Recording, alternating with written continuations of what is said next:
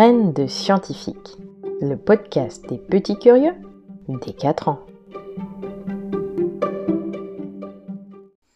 Bonjour, on se retrouve aujourd'hui au mois de décembre.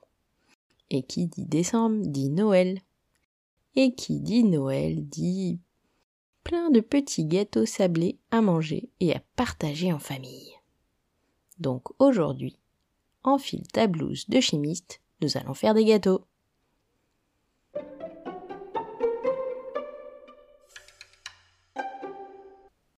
Pour l'expérience d'aujourd'hui, tu auras besoin de 250 g de farine, de 150 g de beurre mou. Ne doit pas être liquide, mais doit être bien mou. Tu auras besoin d'un œuf pour la recette et d'un jaune d'œuf pour faire la dorure. Tu auras besoin aussi de 100 g de sucre, d'une pincée de sel et d'épices que tu aimes, par exemple de la cannelle ou de la vanille ou de la fleur d'oranger, ce que tu veux, qui te fait plaisir.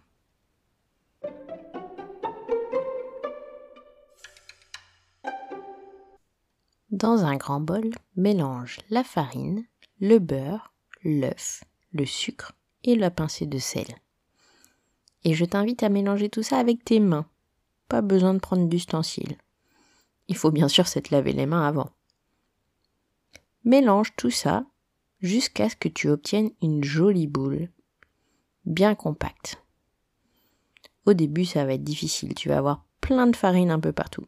Mais petit à petit, la farine et le beurre vont se mélanger et tu auras une jolie pâte bien compacte. N'hésite pas à touiller, à malaxer, à remalaxer, encore et encore, jusqu'à ce que tu obtiennes cette jolie pâte toute ronde.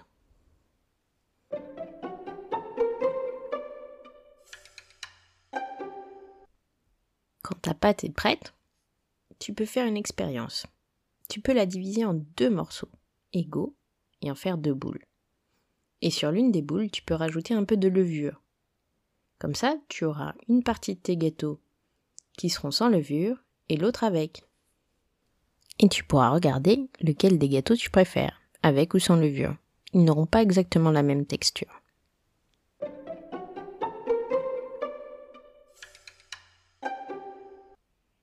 Une fois que ta pâte est prête, mets de la farine sur le plan de travail. C'est très important, sinon ta pâte va coller au plan de travail et tu devras recommencer. Puis prends un rouleau à pâtisserie sur lequel tu mets aussi de la farine. Si tu n'as pas de rouleau à pâtisserie chez toi, tu peux prendre une bouteille en verre dans laquelle tu auras mis de l'eau. Ou en tout cas une bouteille lisse, par exemple une gourde ou quelque chose comme ça. Étale ta pâte pour qu'elle fasse à peu près un demi centimètre d'épaisseur. Demande à tes parents si l'épaisseur est ok.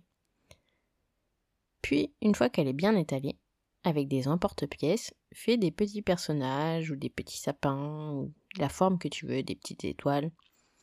Si tu n'as pas d'emporte-pièces, tu as d'autres solutions à t'apporter. Tu peux utiliser un verre et ça te fera des petits gâteaux tout ronds.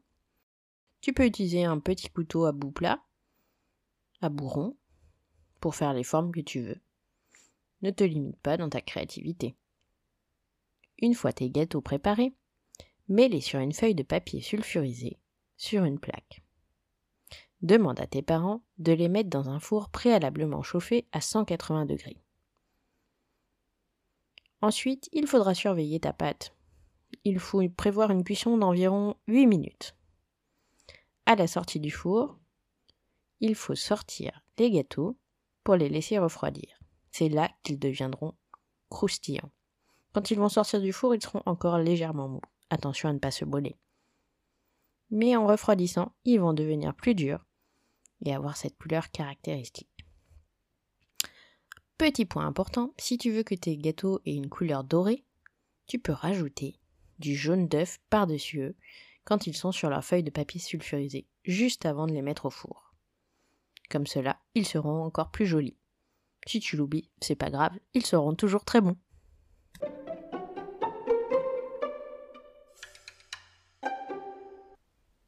Voilà, cet épisode est terminé. J'espère que tu te régaleras et que tu partageras ces gâteaux avec les gens que tu aimes. On se retrouve très bientôt pour un nouvel épisode.